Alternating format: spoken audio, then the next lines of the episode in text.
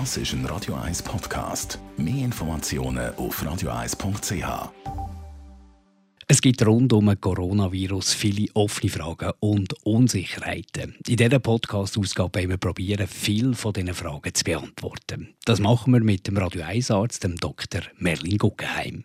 Fangen wir mal an bei der Wurzel vom Übel, beim Virus. Was ist der Coronavirus und wie funktioniert er? Ein Virus ist äh, eigentlich ein ganz simples, äh, kleines Geschöpfchen, das ein Wirt braucht, um sich zu vermehren. Und wenn der Mensch der falsche Wirt ist, dann stirbt er dort ab. Und wenn der Mensch der richtige Wirt ist, dann vermehrt er sich dort und macht den Wirt unter Umständen in dieser Situation krank. Nicht alle Menschen werden wohl krank, der Coronavirus haben. Und der Mensch war am Anfang der falsche Wirt, der war ja bei Tieren, der spezielle Coronavirus, und hat es dann irgendwann geschafft, sich so zu verändern. Coronaviren sind schlaue Tiere, also können ihr Programm, ihre Erbsubstanz so können verändern, dass sie es auch geschafft haben, auf den Menschen überzugehen, plus dann von Mensch zu Mensch. Ist das das, was man sagen, der äh, richtige Wirt in diesem Fall der ältere Menschen? Nein, der richtige Wirt ist der Mensch per se. Äh, jetzt, ob der Virus schafft, uns krank zu machen oder nicht, hat in dem speziellen Fall äh, ein bisschen damit zu tun, äh, ob man alt ist oder nicht und ob man Vorerkrankungen hat oder nicht. Es ist aber nicht so, das muss man leider sagen, dass nur die Alten und nur die Vorerkrankten schwere Krankheitsverläufe zeigen können. Wir sehen in der Masse der Ansteckungen auch jüngere und gesunde Menschen mit schweren Verläufen. Selten, aber es gibt es. Solange es der, der Virus einen Wirt findet, wird es nicht geben. Ist das so ein einfach ausgedrückt? Das? das ist so. Deswegen ist es so wesentlich, dass wir probieren, die Übertragungskette zu unterbrechen. Und jetzt die letzte Strategie ist, dass man sagt, man versucht, die Rate der Neuinfektionen so weit zu drosseln durch Social Distancing plus eben Verbot von Versammlungen, Schulschliessungen und so weiter, ähm, dass man es schaffen, die Rate von Neuinfektionen so weit zu drosseln, dass der Schwellenwert, wo unser Gesundheitssystem die schweren Krankheitsverläufe nicht kann, behandeln nicht überschritten wird. Hat der Virus einen Lebenszyklus? Also stirbt er so oder so irgendwann? Solange er einen Wirt findet, also, also der Virus, äh, wo einer aufnimmt, der vermehrt sich dann. Das bedeutet, was man weitergibt, das sind Kopien von dem, von dem Virus, das wir aufgenommen haben. Und solange der kann gumpen von Mensch zu Mensch, gibt es den, so wie äh, wie es Grippe gibt und andere Viren immer gibt. Äh, so wie es äh, Fieberbläschen oder Herpesviren gibt. Das ist immer das gleiche Prinzip. Ähm, was wir müssen wissen ist, dass der Virus nimmt man im Moment an, außerhalb des Körpers eine gewisse Zeit kann überleben. Das bedeutet, ähm, man muss nicht einen direkten Kontakt haben mit einer Person. Der wird wohl in Aerosol, also so in Tröpfchen, die in der Luft schweben, bis drei Stunden überleben.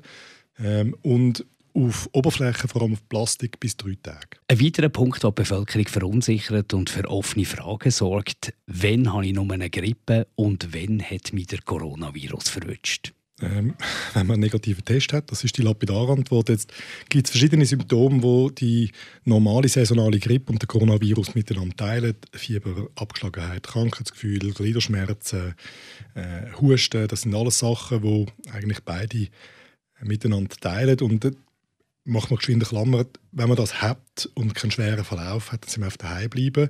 Und man muss dann nicht wissen, ob man den Coronavirus hat oder nicht, sondern man muss äh, daheim bleiben und schauen, dass man den Kontakt mit anderen Leuten möglichst minimiert, dass man nicht weitere Leute infiziert. Also es ist tatsächlich schwierig, äh, einfach nur aufgrund von Symptomen sagen, äh, Grippe oder Corona. Jetzt das ist für den milden Verlauf. Was der Coronavirus äh, hat, was eine Grippe nicht hat, das ist bei den schweren Verläufen die massive Mühe mit dem Schnaufen, die Atemnot.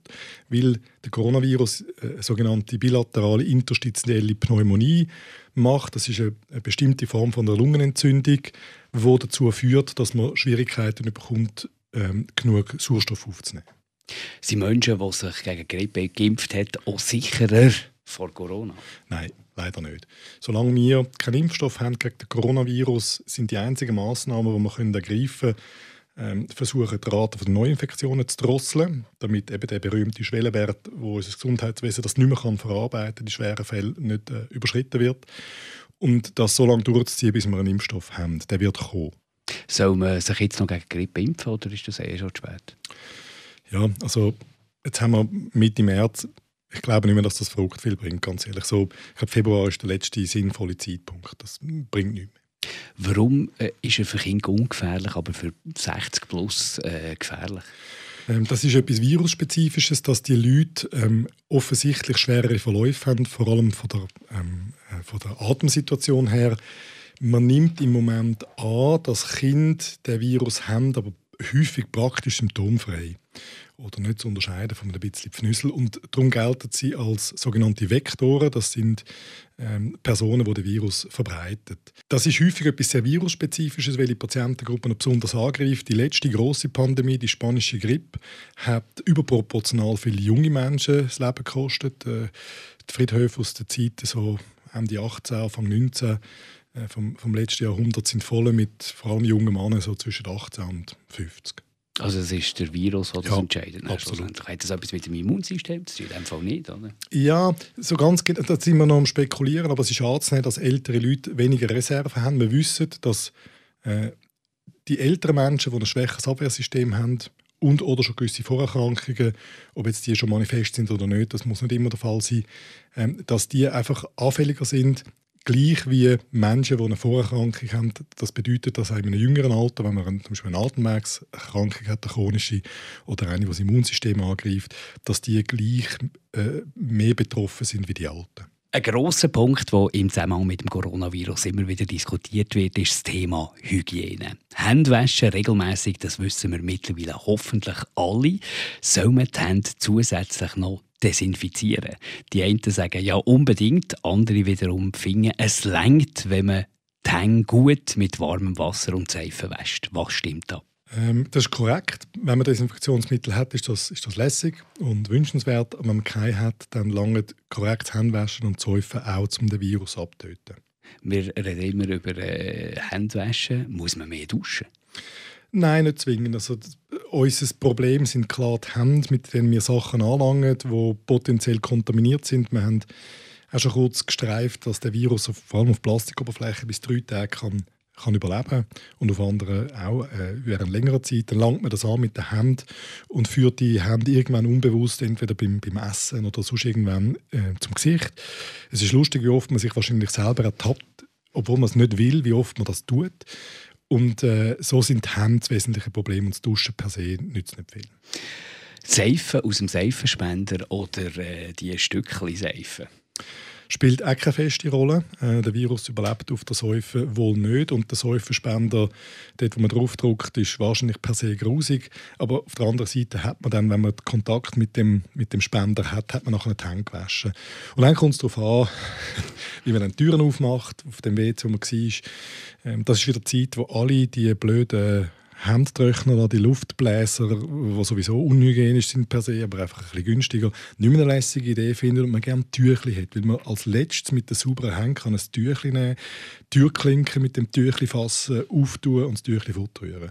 Dann geht man tatsächlich mit sauberen Händen aus dem Ort raus, WC was immer es ist, wo man sich die Hände gewaschen hat. Also die Handtrockner sind äh, in diesem Fall nicht ideal? Die sind, ich habe jetzt die Studie nicht dabei, die müsste ich suchen, aber das ist relativ klar untersucht. Die Handtrockner sind schlechter als ähm, Papiertüchli aus hygienischer Sicht eh schon.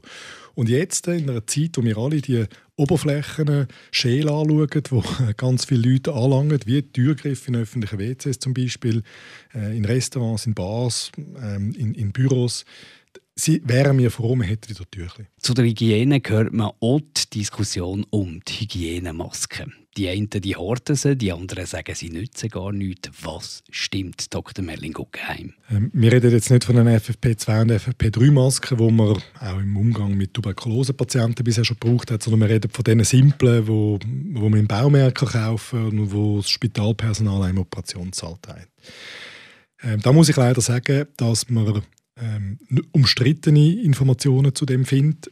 Die asiatischen Medizinerinnen und Mediziner sagen ganz klar, und wir wissen ja von den Asiaten, dass sie das schon seit Jahren praktizieren, selber, man trägt eine Maske, wenn man krank ist, die asiatischen Doktoren sagen klar, das sei ein ganz wesentlicher Eckpunkt in der Verminderung von der Ausbreitung des Coronavirus bei ihnen gewesen. Klar und unmissverständlich. Demgegenüber sagen die Europäer und vor allem die Amerikaner, dass die simplen Masken, die wir jetzt überall können posten und die in den Spitälern auch geklaut worden sind zu Tausenden, dass die keinen wirksamen Schutz gegen das Coronavirus bieten, dass die zu klein sind, dass man die Partikel nicht rausfiltert, damit dass man sie trotzdem einschnauft. Aber da gibt es von dir keinen äh, Schwank in eine Richtung? Ähm, nein, ich glaube eher nicht, dass uns das definitiv schützt. Äh, es ist möglicherweise einfach das, was macht, dass man sich nicht ins Gesicht langt, oder? Dass man sich nicht in die Nase grübelt und dass man sich nicht ständig ans Maul langt. Das ist wahrscheinlich das Effiziente daran. Wenn mich einer mit dem Coronavirus direkt anhustet, dann glaube ich, dass ich das durch die Maske einschnaufe. Ich glaube, dass die Maske die Umgebung schützt, ein bisschen eher vor Grund, also vom Pfnüssel und so weiter, dass man ein bisschen weniger ansteckt, aber es bietet nicht den Schutz, der zu dieser Hamsterei geführt hat. Das ist bedauerlich, weil man muss wissen, dass es Spitäler gibt, wo die Masken jetzt ausgehen und es gibt Menschen, die haben Tausende daheim gehortet oder geklaut irgendwo. Ähm, Solidarität ist ein grosses Thema in solchen Situationen und die funktioniert nur schlecht. Und eben die Solidarität die würde dann auch dort äh, zum Tragen kommen, dass die äh, richtig guten Schutz machen, dass die eben die Medizin brauchen. Ja, das wäre schön, weil man muss wissen, dass im Moment, wo das Pflegepersonal und Doktor krank werden und ausfallen, ist der Moment, wo das Gesundheitswesen zusammenbricht. Also, dass man, dass man diesen Leuten Desinfektionsmittel und Schutzmasken nimmt, ist... Äh, äh, zuerst bedauerlich und dann äh, ein, Schuss, ein Schuss ins eigene Bein. Das Gesundheitssystem könnte wegen der Corona-Pandemie sowieso an die Grenzen kommen, hoffentlich nicht darüber aus. Es gibt wahrscheinlich keinen Doktor, der nicht betroffen ist von dem. Und äh, wir haben mehrere Probleme. das erste, über das wir geschwind schwätzen, ist, ist Logistik. Wir haben ungefähr 20.000 äh, Intensivplätze in der Schweiz. Und wenn die Rate von der Ansteckung in dem Tempo weitergehe, wenn jetzt die Maßnahmen vom Bund nicht würden greifen dann wären die Plätze in wenigen Wochen voll. Ähm, in der schlimmsten Berechnung in zwei bis drei. Man muss davon ausgehen, dass ohne Schutzmaßnahmen, ohne die Maßnahmen, wie der Bund jetzt vorgeschlagen hat, dass man pro Tag irgendwo 20 bis 35 Prozent mehr Infizierte hat. Und das führt dazu, das ist wie das, die alte Fabel mit dem Finanzminister gesagt hat, er hätte immer gerne ein Reiskorn mehr pro Schachbrett. Und der König sagt, das ist ja nicht so verrückt viel, 20. Das ist ein exponentielles Wachstum, das rasch explodiert und die Kapazitäten überschreitet. Und im Moment, wo die Kapazitäten überschritten sind, sterben Leute. Und es sterben Leute ähm, am Coronavirus, weil man nicht mehr die Möglichkeit hat, sie adäquat zu behandeln bei schweren Verläufen. Und es sterben auch andere Menschen. Es ist ja nicht so, dass das übliche Krankheitsgut nicht mehr anfällt. Es gibt, es gibt weiterhin Herzinfarkte, die Ipsplätze brauchen. Es gibt weiterhin schwere andere Erkrankungen im Umfeld von Patienten, die, die so intensivmedizinische Betreuung brauchen. Und wenn die Kapazitäten nicht da sind, sterben ein Haufen Leute. Das ist die nackte so ein unschöne Wahrheit, also eine logistische Grenze. Wir müssen hoffen, dass wir die Kurve abflachen können. Ich glaube auch, dass ähm, bei dem neuen Virus ohne Impfstoff Durchsuchung, die sogenannte von der Bevölkerung, von 60 bis 70 oder 80 Prozent, die wird kommen. Das ist einfach so. Die Frage ist, welchem Zeitraum sie kommt. Überwältigt, kommt sie so schnell, dass sie unser Gesundheitswesen überwältigt? Oder können wir sie so weit drosseln, dass unser Gesundheitswesen den Schwellenwert, wo es außer Kontrolle geraten, nicht überschreitet? Darum sind die Maßnahmen wichtig und darum sind wir Mediziner äh, auch dafür, dass man die Maßnahmen so strikt wie möglich macht, egal ob sie zum Teil auch Einschränkungen von unseren Freiheiten bedeuten. Sowie zur Logistik. Dann haben wir finanzielle Aspekte. Da gibt es zwei Elemente, die wir müssen, ähm, behandeln Das erste ist, dass die Spitäler vermehrt nicht mehr in der Lage sind, Einnahmen zu generieren durch das normale Wahlprogramm, sondern nur noch sich auf Katastrophen vorbereiten und die Patienten müssen behandeln mit dem Coronavirus und werden massive Verluste machen. Ähm, das ist etwas, was die öffentliche Hand müssen decken in irgendeiner Form. Ähm, das ist einfach so. Und der letzte Punkt ist, dass die Kosten, die auf die Krankenkasse zukommen, das ist einfach so, die müssen all das zahlen, was da auf sie zurollt rund um den Coronavirus, ähm, auch dazu wird führen, dass man davon ausgehen muss dass unsere Prämien wieder ansteigen und zwar möglicherweise erheblich. Gibt es in der Schweiz irgendwelche Gesetze, was wäre in einem schlimmen Fall, dass irgendwie Ärzte zusammengezogen werden oder gibt es da irgendwie äh, ein, ein, ähm, wie sagt man, einen Notfallplan? Ja, das ist also ein Plan per se ähm, gibt es möglicherweise, aber der wäre nicht kommuniziert. Aber es ist ja so, dass der Bund, wenn die Lage außerordentlich wird, in der Lage ist, äh, Personal, Schlüsselpersonal einzuziehen. Das ist ja so. Ähm, und auch Material kann ähm, requirieren. Das, das, also wir wissen, es gibt zum Beispiel mobile Anästhesiedienste, die in Privatkliniken oder in, in Spitälern oder in Praxen Narkose machen, die wissen, dass es unter Umständen möglich ist, dass sie und ihr Equipment, also ihre Beatmungsequipment, im Extremfall eingezogen werden, um Corona-Patienten zu behandeln. Das ist möglich. Warum geht es eigentlich so lange, bis ein Impfstoff gefunden ist? Ähm, zuerst muss man, das ist, man kann einen Schnellschuss machen. Ähm, zuerst muss man einen Impfstoff entwickeln. Das dauert einen Moment. Das ist äh, eine relativ komplexe Angelegenheit. Man muss zuerst einmal einen, einen, Ansatzpunkt finden, wie man das macht. Oder? Und ich mache auch da geschwind Klammern auf. Oder? HIV kennen wir jetzt seit etwa 40 Jahren. Wir haben keinen Impfstoff. Das ist nicht so einfach, wie man sich das immer vorstellt. Ähm, und wenn man dann einmal den Impfstoff hat, dann ist man verpflichtet, den noch zu testen in irgendeiner Form, auch wenn das vielleicht ein abgekürztes Verfahren ist im Vergleich zu den Zulassungsbedingungen, die man sonst hat für einen Impfstoff oder ein Medikament, braucht es trotzdem eine ordentlich große Serie von Leuten, Pionierpatienten, die sich zur Verfügung stellen, mit unsicherem Ausgang, ähm, wo der Impfstoff daran getestet werden Und erst dann, wenn man das kann auswerten kann, sind wir in der Lage, zu sagen, ob er nützt oder nicht. Dann muss man, eine, muss man Produktion auffahren und man muss ihn distribuieren. Das wird es ist immer schwierig, das zu prophezeien, aber ich kann mir nicht vorstellen, dass das vor ein, eineinhalb Jahren der Fall ist.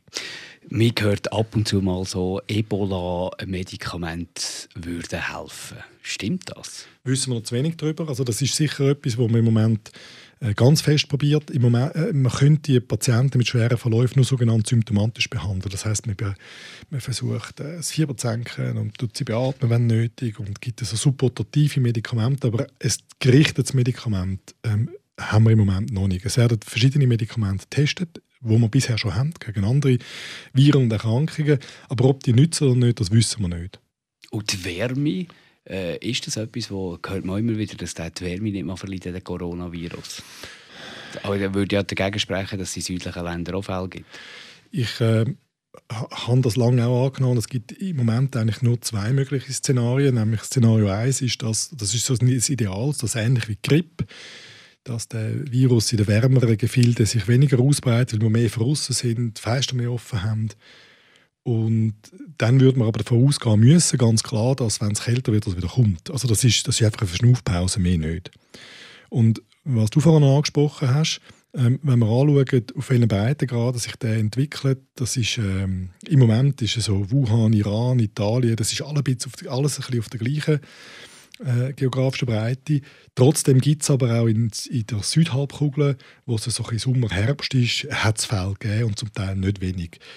Ähm, wir werden jetzt sehen, ob sich, die, ob sich die Ausbreitung drosselt in den wärmeren Regionen und wir werden dann auch teilweise können beurteilen, ob das ist, weil wir Massnahmen ergriffen haben oder weil es Temperatur ist, die uns hilft je mehr ich das beobachte, desto skeptischer werde ich, dass wir eine ganz massive Abflachung sehen durch den Sommer durch. Ich glaube persönlich, dass die Notstandsmaßnahmen mit dem Frühling nicht auslaufen, sondern dass man die noch ein bisschen wird verlängern, mindestens einmal. Reden wir zum Schluss noch über unser Immunsystem. Gibt es Möglichkeiten, wie man das stärken kann, für dass der Virus vielleicht weniger eine Chance hat? Das Problem ist, dass man das Immunsystem dann muss stärken muss, ähm, bevor so eine Welle kommt. Jetzt ist es eher schon spät. Wir wissen, dass die ganz klassischen Maßnahmen genug Sport, ausgewogene gesunde Ernährung und genug Schlaf ganz wesentliche Punkte sind. Und dann wissen wir auch von der Skandinavier und zum Teil auch von den Russen, ähm, bei uns hat es eine Kneipe popularisiert, dass wechselwarme Behandlungen viel bringen. Also wer es schafft, entweder zu saunieren in der Zwischensaison oder wechselwarm zu duschen, was man daheim machen kann, heiß und kalt, der stärkt so sein Immunsystem und erhöht die Chance, dass man entweder keine relevante oder nur milde Verläufe hat von allen möglichen Erkrankungen. Also Sauna, öffentliche Sauna, würdest du sagen, äh, kein Problem? Ja, wenn man Mittel hat, ist es sicher sinnvoller, wenn man eine kann daheim bauen. Das ist nicht äh, realistisch für die meisten von uns. Und so ist es äh, mit dem wechselwarmen Duschen sicher, sicher äh, eine bessere Variante. Ähm, Hallenbäder sind zu, weil zwar im Wasser mit dem Desinfektionsmittel der Virus wohl nicht überlebt, aber alle anderen Umgebungen und jetzt wir wieder direkt bei der Sauna, wo es feucht und warm ist, ist äh, für ein Virus eine grossartige Situation. Äh, du hast gesagt, Sport im Fitnesscenter wahrscheinlich besser nicht. Joggen im Wald bedenkenlos. Absolut. Ähm, jede Form von Individualsport ist restlos bedenkenlos. Würdest du sagen, äh, Supplemente machen Sinn, Vitamine? Ja, ähm, das ist so ein bisschen eine Pandora-Büchse Grundsätzlich wissen wir über Übersupplementation noch nicht viel und es gibt erste Daten, die zeigen, dass bei Vitamin viel nicht viel hilft, sondern viel Vitamine neue Probleme machen können. Trotzdem äh, ist das, was man über eine ausgewogene Ernährung nicht kann zu sich nehmen äh, sinnvoll zu ersetzen. Das ist der jetzigen Saison das Vitamin D, das ein absolutes Zaubermittel ist, wo, wo man supplementieren sollte.